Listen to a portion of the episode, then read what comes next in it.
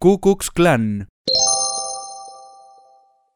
Ku Klux Klan, KKK, es el término adoptado por varias organizaciones de extrema derecha en los Estados Unidos, creadas en el siglo XIX inmediatamente después de la Guerra de Secesión, que promueven principalmente la supremacía de la raza blanca y, por tanto, el racismo, la xenofobia y el antisemitismo, así como la homofobia, el anticatolicismo y el anticomunismo. Con frecuencia, estas organizaciones han recurrido al terrorismo, la violencia y actos intimidatorios como la quema de cruces para imponer su criterio y oprimir a sus víctimas. La primera encarnación del clan fue fundada a finales de 1865 por veteranos después de la Guerra de Secesión, quienes quisieron resistirse a la reconstrucción. La organización adoptó rápidamente métodos violentos para conseguir sus fines.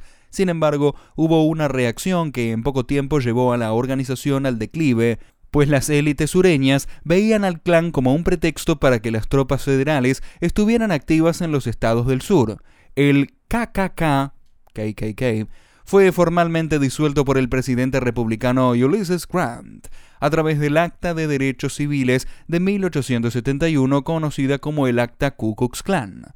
En 1915 se fundó una nueva asociación con el mismo nombre, inspirada por el poder que tenían los medios de comunicación de masas.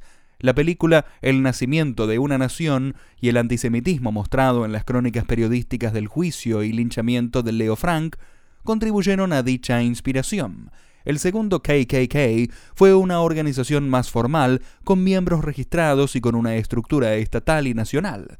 Llegó a tener de 4 a 5 millones de miembros. Su popularidad comenzó a caer en la Gran Depresión de 1929 y durante la Segunda Guerra Mundial, ya que algunos miembros destacados del clan protagonizaron escándalos por apoyar a la Alemania nazi. En los años 1940, el activista Stetson Kennedy se infiltró en la organización, develando los secretos de la misma a las autoridades y forzando a eliminarla como asociación nacional.